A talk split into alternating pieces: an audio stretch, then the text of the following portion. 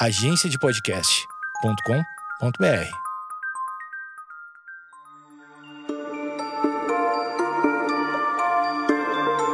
E vamos de séries sobre o sistema solar. O que, que a gente já cobriu nessa série, hein? Tem episódio falando sobre cometas, asteroides e pequenos corpos em geral. Tem episódio falando sobre planetas internos do sistema solar, que são Mercúrio, Vênus, Terra e Marte. Tem episódio falando sobre Plutão e por que Plutão não é mais planeta, hein? Vamos desapegar aí. Tem episódio falando sobre a Terra, que é a nossa casinha, nosso planeta A. E a gente tem tudo, tudo isso, então quem quiser saber mais, é fácil de achar. E hoje vai ter o quê? Hoje vai ter planetas externos do sistema solar. Então a gente vai falar de Júpiter, Saturno, Urano e Netuno. Então vamos lá.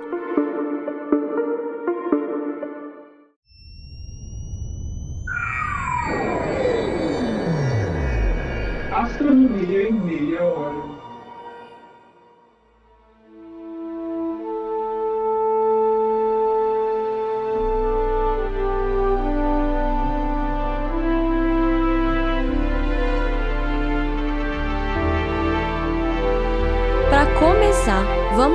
Recapitular por que a gente tem essa diferença entre planetas no sistema solar entre internos e externos. Isso se dá por causa da distância até o Sol, claro, mas mais que isso, esses dois grupos compartilham características semelhantes. Essas características estão relacionadas a como esses planetas se formaram, que de certa forma, sim, está associada à distância ao Sol.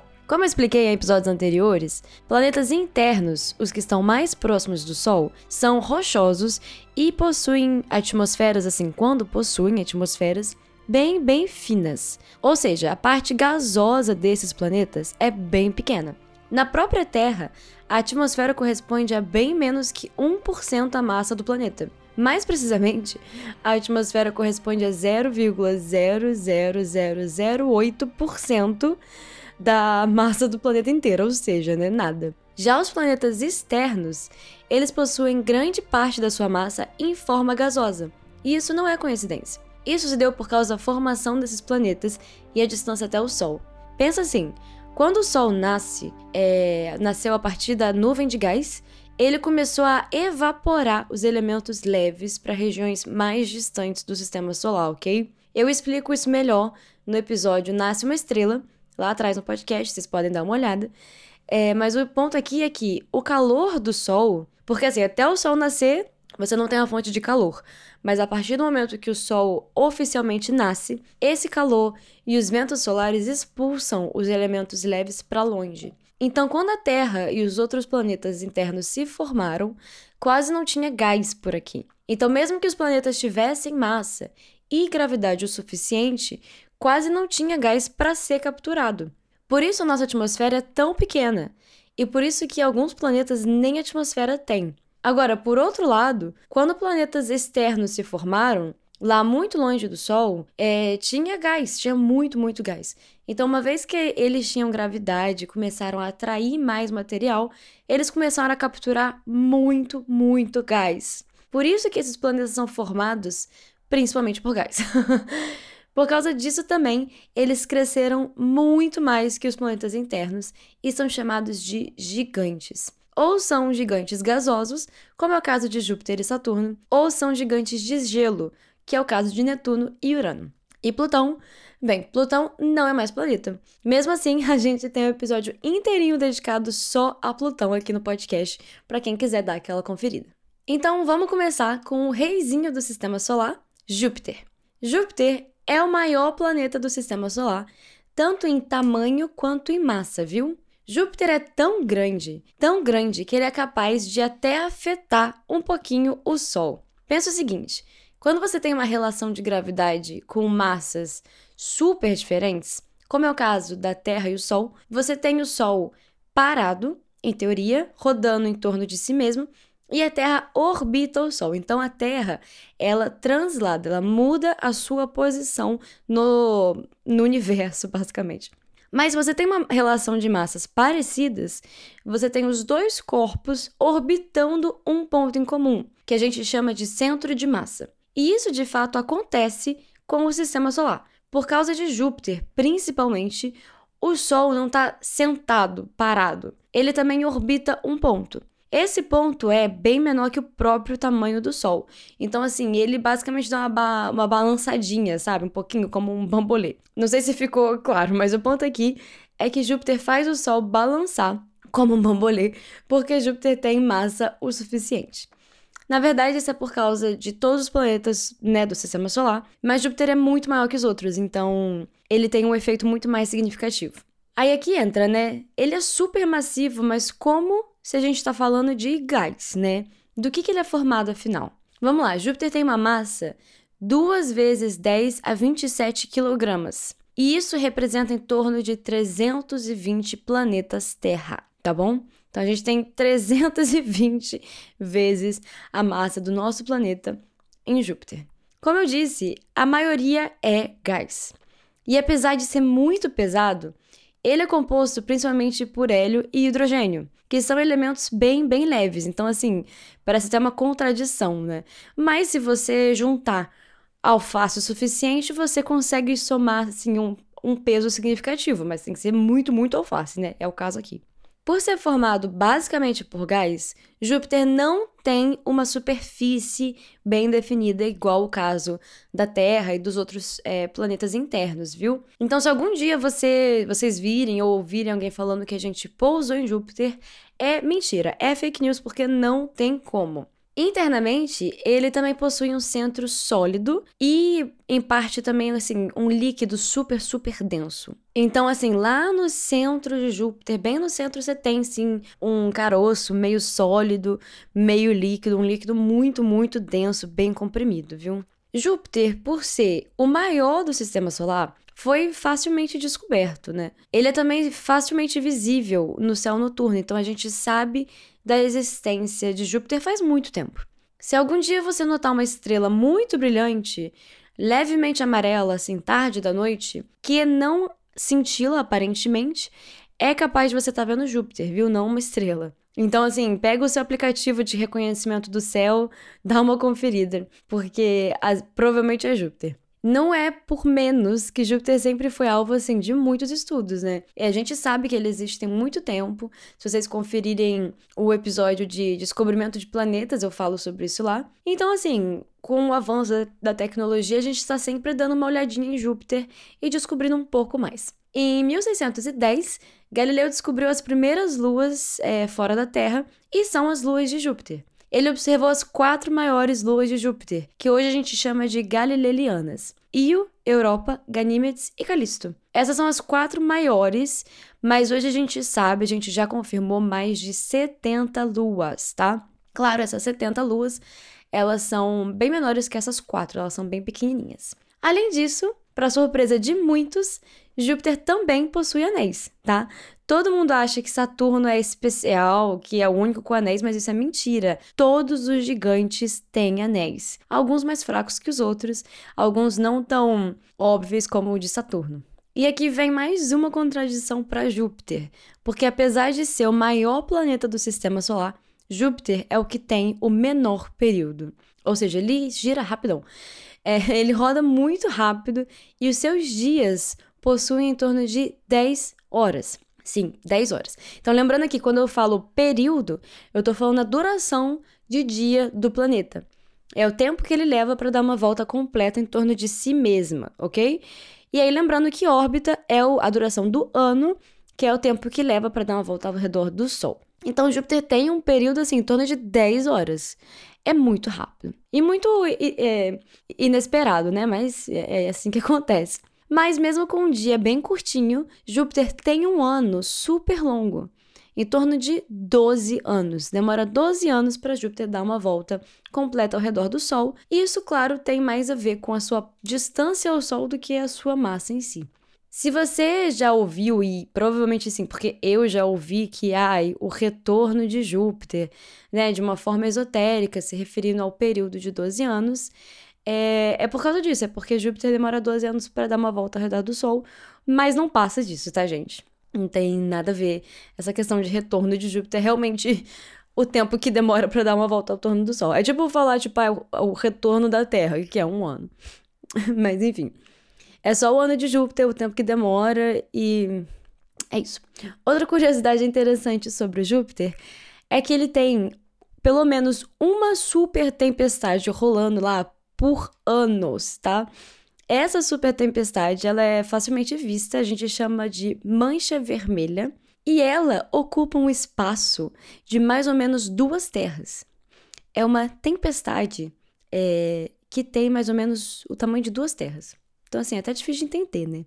Para finalizar sobre Júpiter, nós visitamos o planeta nove vezes. E quando eu falo visitar, não tô falando de pousar, viu, gente? Tô falando de visitar, chegar lá pertinho, tirar umas fotos maneiras e ajudar a entender mais sobre o planeta. E duas sondas chegaram a orbitar o planeta. A mais recente é a sonda chamada Juno, que fez imagens incríveis. Então, se vocês procurarem, e eu vou colocar no grupo, é, é Júpiter Fotos Juno. As imagens são de cair o queixo mesmo, tá? Incríveis. E também, é, não sei se vocês sabem, mas Júpiter foi alvo de, de uma das primeiras observações que a gente fez de colisão em tempo real. Porque teve um, um cometa colidindo com Júpiter, assim, é, caindo em Júpiter, e a gente conseguiu observar isso em tempo real. E eu, eu sei que na época teve muito medo que essa colisão fizesse o, planeta entrar em combustão. As pessoas acharam que talvez isso fosse meio que fazer Júpiter explodir, porque tem muita massa. Mas assim, nem de perto isso pode acontecer, viu, gente? É, foi só realmente muito interessante para poder ver as camadas mais internas do planeta e ver pela primeira vez uma colisão em tempo real, né? Então isso foi. deve ter sido bem maneiro de, de acompanhar. Então, gente, passando agora pro segundo gigante gasoso, Saturno. Saturno é o queridinho da galera, né? Por causa dos anéis. E isso inclui a minha irmãzinha, porque ela sempre adorou ver as fotos de Saturno. E ela falava que Saturno tinha um bambolê. É... Claro, irmã de astrônoma vai ouvir sobre astronomia.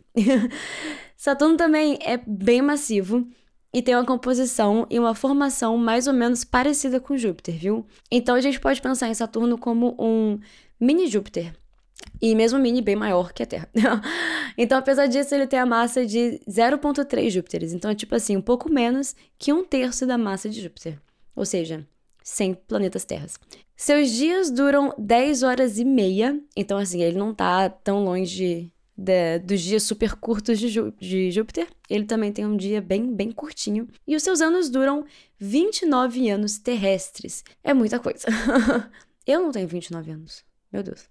Acho que o que chama a atenção de todo mundo sobre Saturno são os seus anéis. É, como eu disse, todos os gigantes têm anéis, mas os anéis de Saturno eles são bem, bem visíveis. E isso não é coincidência, vou explicar já já. Então vamos falar um pouquinho sobre isso. É, os anéis de Saturno são mais ou menos jovens. Então, isso é um dos motivos que, do, de por que eles serem tão visíveis. Porque eles digamos, eles ainda existem. a tendência é o anel se dissolver, né? Pode demorar alguns milhares, milhares de anos, mas essa é a tendência. Mas como esses anéis são jovens, relativamente jovens, é... a gente ainda consegue ver esses anéis. A gente entende que o que formou o anel é, provavelmente foi a destruição de uma lua. Então Saturno tinha mais uma lua, das muitas que ele tem, uma lua pequena de gelo, um cometa chocou e destruiu a lua, e aí, essa destruição da Lua deixou para trás é, vários materiais. E esse material continuou orbitando Saturno, e é daí que você tem a origem dos anéis. Isso é bem comum de acontecer. Por exemplo, aqui na Terra, muito tempo atrás, teve uma colisão com um cometa também. Isso soltou muito material e esse material orbitou a Terra por um tempo em forma de anel, até que esse material é, se juntou e formou a Lua. Então, assim, é bem comum de acontecer. Os anéis são formatos de pedaços de cometas e luas, é, e eles contêm gelo e pequenas pedras e poeira. Então, muita gente não sabe, mas Saturno não é. Os anéis de Saturno né, não, não é um objeto sólido, que você pode, sei lá, andar no anel. É, na verdade, várias pedrinhas, vários gelos orbitando Saturno é, para decepção de muitos que né, já tiveram esse, esse sonho de querer, sei lá, andar nos anéis de Saturno. Não vai acontecer, sinto muito. Além disso, é, se vocês prestarem atenção em fotos, dá para ver que os anéis de Saturno têm uns gaps de ressonância. Então, na verdade, a gente não tem um anel, a gente tem os anéis de Saturno, que são demarcados por esses gaps. Essas regiões de ressonância é uma região muito específica que quando você junta todas as forças da gravidade, né, que está acontecendo ali, é, você tem essa região de instabilidade. Então qualquer corpo que ficar naquela região vai tender a ir ou para um lado ou para o outro. Então você cria esses espaços vazios. A história de como os anéis de Saturno foram observadas é até um pouco engraçada, porque é muito diferente, né? Muito diferente do que a gente já tinha visto como humanidade. E assim, os anéis são bem, bem largos, mas eles são relativamente finos. Assim, muito finos. E se eles tiverem uma posição perpendicular ao observador, eles são impossíveis de observar, de tão finos. Com isso, quando eles foram observados pelas primeiras vezes, é... primeiro que com os primeiros telescópios, né? A gente não entendia que era um anel, é, parecia tipo assim, orelhas de Saturno, era uma coisa esquisita. Chegaram a pensar que poderiam ser duas luas grandes, é, mas não era muito claro. Mas com o passar das noites, às vezes sumia, né? Tipo assim, uma noite você tá lá observando, na outra você não consegue ver nada. Então é, é, era esquisito, ninguém entendia. O, os anéis em si já era uma grande pergunta, porque era bem diferente. Mas era não fazia sentido esse negócio de aparecer e desaparecer. Então, pelas medidas da massa de Saturno e a massa que, e o tamanho que esses anéis deveriam ter, é, era impossível você desaparecer isso assim, uma coisa tão grande, tão rápido, de uma semana para outra, sabe? Então, era era bem confuso, mas hoje a gente já sabe que são anéis ao redor de Saturno, e além disso, eles são muito finos, eles têm só 2 km de espessura. Então, se, se eles tiverem uma posição perpendicular a gente, não dá para enxergar. Uma das coisas que eu adoro em Saturno é a relação entre a sua lua Encélado e o anel E. Você consegue ver que a lua está constantemente alimentando esse anel. Na verdade, medindo a estabilidade do anel em si, dá para ver que ele deveria ter sido dissolvido tem muito tempo. Mas Encélados, é, que tem, é uma lua que tem um oceano subterrâneo, continua jogando material no anel.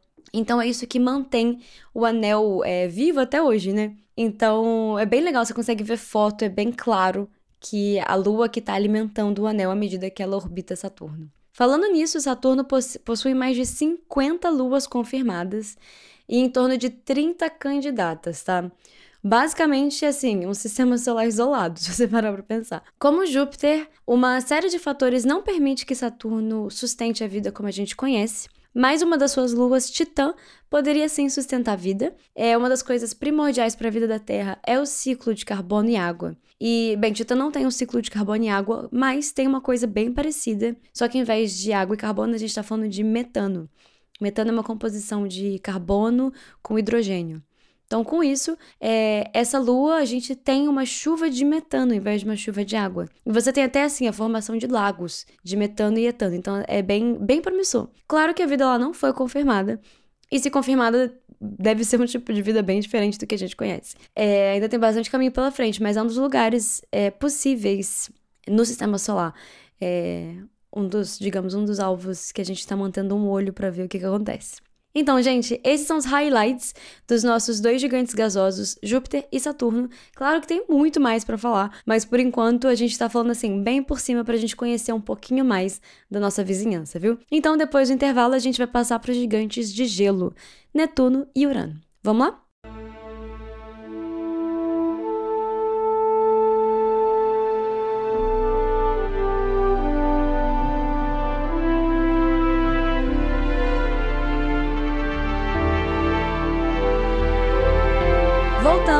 Voltamos para os gigantes de gelo.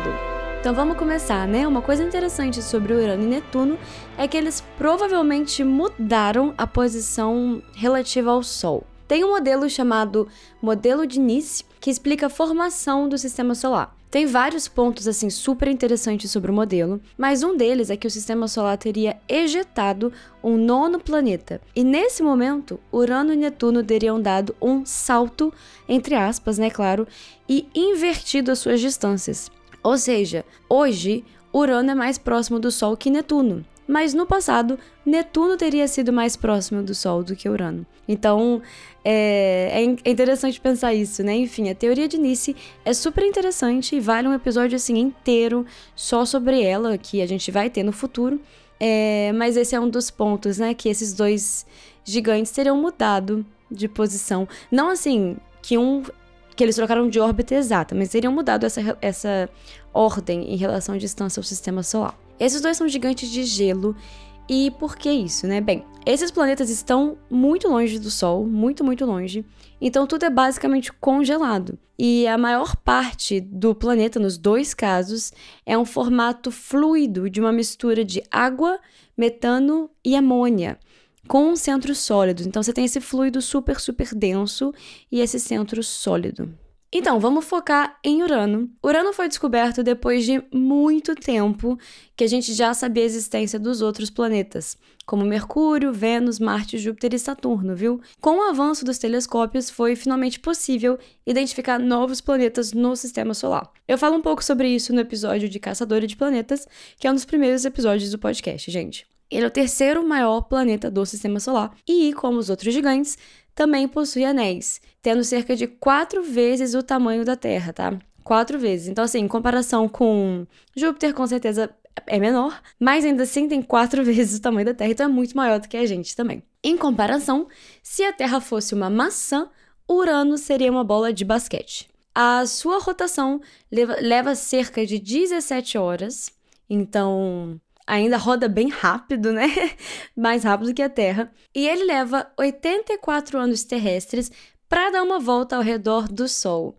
Sim, entre o Titanic afundar e a Rose contar a história do que aconteceu, Urano deu uma única volta ao redor do Sol, gente. Já fazem 84 anos. Apesar de ser um planeta gigante de gelo, é, ele também possui uma atmosfera e essa atmosfera é composta principalmente de hidrogênio e hélio, com um pouco de metano, o que não é uma surpresa, porque hidrogênio e hélio são os, os átomos mais é, abundantes no universo, né? Como os outros gigantes, ele também possui anéis e luas.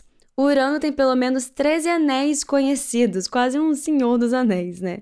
E ele tem também 27 luas confirmadas. Um fato super legal é que as luas de Urano são nomeadas em homenagem a personagens de contos do William Shakespeare e Alexander Pope. Maneiraço, né? A galera nem imaginava que iam estar tá acidentalmente criando nomes para luas em outros planetas. É um pouco esperado, mas o Urano não tem o que é necessário para sustentar a vida. Não tem a química, a temperatura, a atmosfera, bem, nada, nada do que a gente precisa para sustentar a vida que a gente conhece. Óbvio, é muito longe e é muito frio. Pelo mesmo motivo, quase nenhuma sonda chegou a visitar Urano. A única que fez uma passagem foi a Voyager 2. Por último, a rotação de Urano é completamente doida, viu? Não sei se vocês sabem, mas a maioria dos planetas do, do sistema solar, eles giram mais ou menos na mesma direção. E isso é por causa da conservação do momento angular do sistema solar, que foi herdado da nuvem primordial que a gente nasceu e tudo mais, tá bom? Então, tipo assim, mais ou menos, você tem mais ou menos os planetas todos no mesmo plano, rodando na mesma direção ao redor do Sol, e eles também é, giram em torno de si mesmo mais ou menos na mesma direção. Mas a gente tem algumas exceções. Vênus, por exemplo, gira de cabeça para baixo. é, que é super, né? Tipo, o quê? Mas é, Vênus gira de cabeça para baixo. E Urano é outro exemplo que é super doido, porque ele gira de lado. Então, assim, os anéis de Urano, por exemplo, eles estão na vertical pra gente, não na horizontal como Saturno. A explicação mais provável para isso é que tenha acontecido algum choque violento na época de formação do planeta e isso alterou a sua rotação. É, provavelmente essa é a mesma explicação para qualquer diferença de rotação nos outros planetas, tá? Irado, né? Completamente diferente. E a gente está chegando ao final, vamos ao último planeta do sistema solar, o mais distante de todos. Netuno. Para começar, Netuno foi descoberto de uma forma super única, gente. Ele foi descoberto pela matemática. Alô, matemania que chega aqui. eu escolhi, eu expliquei com mais detalhes no episódio de novo de Caçadora de Planetas, mas basicamente eles calcularam que deveria existir um planeta em determinada órbita para causar, é, pequenas alterações na órbita de Urano, entendeu? Então eles calcularam essas pequenas alterações na órbita de Urano e onde deveria ter um planeta e qual massa, e eles fizeram essa previsão e eles acharam Netuno. Incrível, né? Porque ele tá tão distante, tão, tão distante, ele tá 30 vezes mais distante do Sol do que a Terra, ele não é visível a olho nu. É... E como Urano, ele também só foi visitado pela Voyager 2, enquanto a sonda estava a caminho de sair do sistema solar. Coincidentemente, Urano e Netuno possuem tamanhos assim super parecidos. Enquanto Urano tem um diâmetro de, de 50.723 quilômetros, Netuno tem um diâmetro de 49.244. Gêmeos, né? O seu dia dura 16 horas, é um pouquinho menos que Urano, mas em compensação, o seu ano dura 165 anos terrestres. É quase o dobro do seu vizinho mais próximo, Urano. A sua composição, estrutura, atmosferas, elas são todas muito semelhantes a Urano também. E eles são assim bem parecidinhos mesmo, gente. Quanto às luas, ele tem pelo menos 14 luas conhecidas que nesse caso são é, nomeadas em homenagem a deusas e ninfas do mar da mitologia grega. Não é surpresa, né? Já que Netuno, na mitologia romana, é o deus dos mares, que corresponde a Poseidon na mitologia grega. Como os outros gigantes, Netuno tem anéis também. É, aliás, a imagem dos anéis de Netuno do James Webb são incríveis, incríveis. Mas voltando, né? No caso, é, tem pelo menos cinco anéis que já foram identificados e mais alguns é, arcos de anéis compostos por poeira e gelo. A ideia, como sempre, seria uma lua que foi destruída e seguiu orbitando o planeta, formando os anéis. Uma coisa muito interessante de se saber é que algumas vezes Plutão é, ele tá mais perto do Sol que Netuno. Sim, né? É esquisito. Já que Plutão tem uma órbita super elíptica, sabe, bem alongada, Algumas vezes ele passa no Netuno e fica mais próximo que o Sol, mas a gente faz o cálculo de distância do Sol considerando a distância média. Então é por isso que a gente sempre coloca Plutão depois de Netuno quando a gente faz aquela ordem de distância, viu? Quando a gente fala dos planetas do sistema solar, muita gente pergunta sobre o tal planeta 9 se ele existe, o que é, onde tá e tudo mais. Então, assim, eu vou colocar esse pequeno adendo aqui no finalzinho do episódio. O planeta 9 é uma hipótese e não foi observado e não tem nenhuma evidência sólida é, apresentada até hoje, tá, gente? Pelo menos assim, até onde eu consegui me informar sobre isso. A sugestão da existência de mais um planeta é para explicar um agrupamento de órbitas de objetos pequenos no, nos confins do sistema solar. Então, esse planeta 9 estaria assim bem distante e poderia causar um agrupamento de objetos transneptunianos.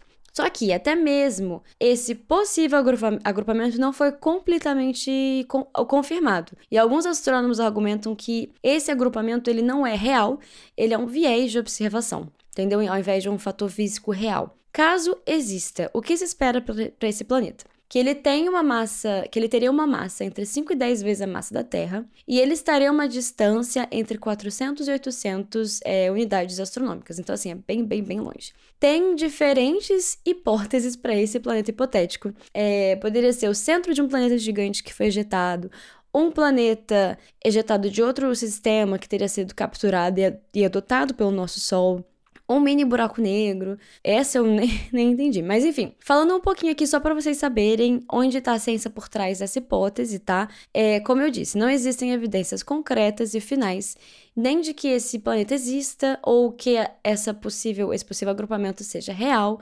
Então, assim, é, só deixando bem cru aqui, nada de esoterismo, seria mais um planeta, mas isso ainda tá bem em debate, tá, gente? Super em aberto. Então, vamos ver aí com o avanço de observações se a gente vai achar alguma coisa ou não, tá bom? Então, gente, esse foi mais um pouquinho sobre o sistema solar, mais um episódio da série do sistema solar. Tem muita coisa sobre o sistema solar. Me diz o que vocês gostariam de saber mais. É, talvez um episódio para cada planeta, para a gente falar bem de cada planeta. Um episódio falando das luas do sistema solar. Talvez um episódio do modelo de Nice. É, me conta lá no grupo o que, que vocês querem conhecer do nosso queridinho sistema solar, viu? E se você não tá no grupo do Telegram, super fácil de achar, só procurar Astronomia em Meia Hora. É, hoje a gente tem mais de 400, 400 pessoas no grupo, mas é um grupo super organizado, não tem spam. A conversa fica bem em torno de astronomia e bem mais focado no próprio podcast, tá? E é uma forma da gente ter um contato um a um. Então, foi isso por hoje. Muito obrigada pela audiência. Não deixa de colocar lá suas cinco estrelas no seu tocador favorito, viu? E a gente se escuta semana que vem.